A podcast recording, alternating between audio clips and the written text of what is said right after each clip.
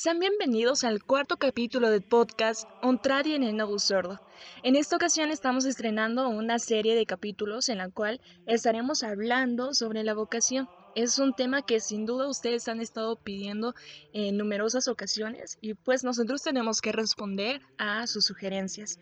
Es por eso que también hemos considerado que un solo capítulo no nos ayudaría para terminar de contar el sinfín de detalles que tiene la vocación. Por eso lo vamos a hacer en, unos cuantos capítulos. La verdad es que no sabemos cuántos vayan a ser. Hemos sacado material hasta por debajo de las piedras, como bien se dice por ahí. Y pues nada, esperamos que les agrade, así como a nosotros nos agrada siempre estarles sirviendo por medio de este podcast. Ustedes pueden seguir haciendo sus sugerencias y también consideren que no solamente vamos a estar hablando de la vocación en sí, sino hablaremos del noviazgo, cómo vivir la castidad y los primeros pasos ya sea para el matrimonio, para el seminario o el convento. Así que si les interesa, si tienen esta inquietud, los invito a que se queden y a que aprovechen bien toda la serie que estaremos sacando. Y también para hacerles una pequeña recomendación. San José es el santo patrono de las vocaciones. Quizás lo hemos escuchado como santo patrono de otras cuestiones, pero también es santo patrono de las vocaciones. Así que si tú, querido hermano, estás entrando en ese discernimiento para saber si cierta vocación es la tuya, te recomiendo especialmente que te encomiendes mucho a San José. Y bueno, sin más introducción, comencemos. No queremos referirnos a la vocación de todo hombre a la salvación, sino a la vocación particular por la cual Dios llama a un estado de vida superior en el que el hombre, renunciando al mundo para entregarse totalmente a Él, se obliga a observar no solo los mandamientos de Dios, sino también los consejos evangélicos. A este estado de vida superior se le reserva el nombre de vocación en sentido estricto. Por lo tanto, aquí la cuestión es saber si Dios me llama a elegir un estado de vida de perfección en vez de permanecer en la condición común de los demás cristianos. Dicho de otra manera, aquí nos encontramos con la pregunta del millón. ¿Tengo vocación? Esta es una pregunta que sin duda inquietó a muchas almas generosas. ¿Puedo? ¿Debo entregarme a Dios totalmente? Sucede incluso que almas consagradas frente a tentaciones o ataques del mediodía se afligen y se preguntan, ¿estoy realmente en mi camino? ¿No me habría equivocado al entrar al seminario o al convento? Entonces es cuando el demonio aprovecha para turbar, enredar o desanimar con escrúpulos tales como ¿quién sabe si estaré en mi camino? Hay más vocaciones de las que se cree.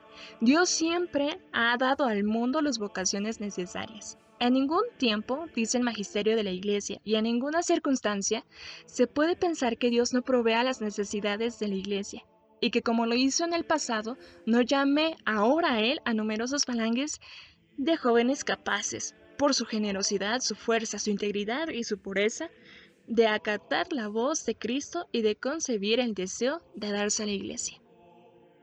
Si todos aquellos a los que Dios ha llamado hubieran contestado, el mundo ya estaría convertido. Pero hay que tener en cuenta los siguientes puntos. Trataremos cuatro. Punto número uno. Los que no han nacido. Qué alegría y qué gloria para esas familias numerosas en las cuales Dios escogió tantas vocaciones selectas. Vamos a mencionar unos cuantos ejemplos. Por ejemplo, Santa Teresita del Niño Jesús, que fue la novena de las hijas. San Ignacio, el número 11. San Francisco Javier, el 13. Santa Catalina de Siena, la 24. Sin prejuzgar de casos particulares.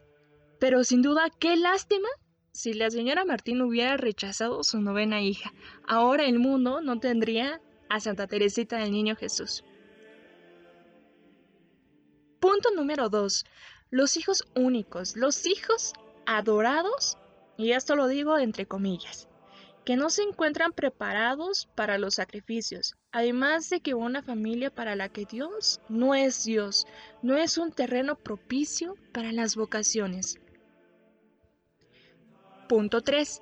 La monstruosidad de una educación en la cual se hace abstracción de Dios y de Jesucristo hecho cuantas veces comprobado y proclamado además por aquellos mismos que han promovido la enseñanza atea, es decir, la enseñanza que voluntariamente presciende de Dios y de su revelación, incluso de la divinidad de Jesucristo y de nuestros deberes para con Él.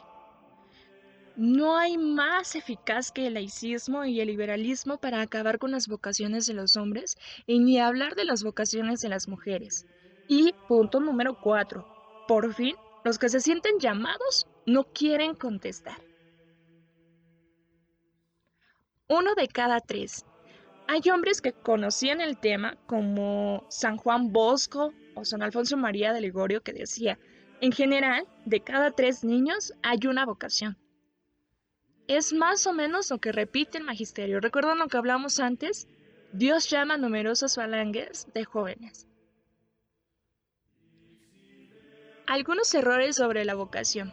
Aquí también estaremos tratando cuatro puntos interesantes y muy puntuales. Punto número uno. Ciertas personas creen que para tener vocación hay que tener inclinación. Ahora bien, hay muchos que no tienen inclinación y con todo la tienen, tienen vocación.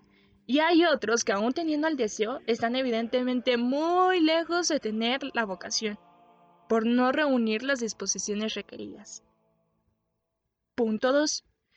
Algunos imaginan que hace falta haber escuchado algún día una pequeña voz que les diga, ven, hijo mío, métete al seminario, o hija mía, ¿qué estás esperando para entrar al convento? Punto número 3. Otros olvidan de que las vocaciones pueden ser muy diversas.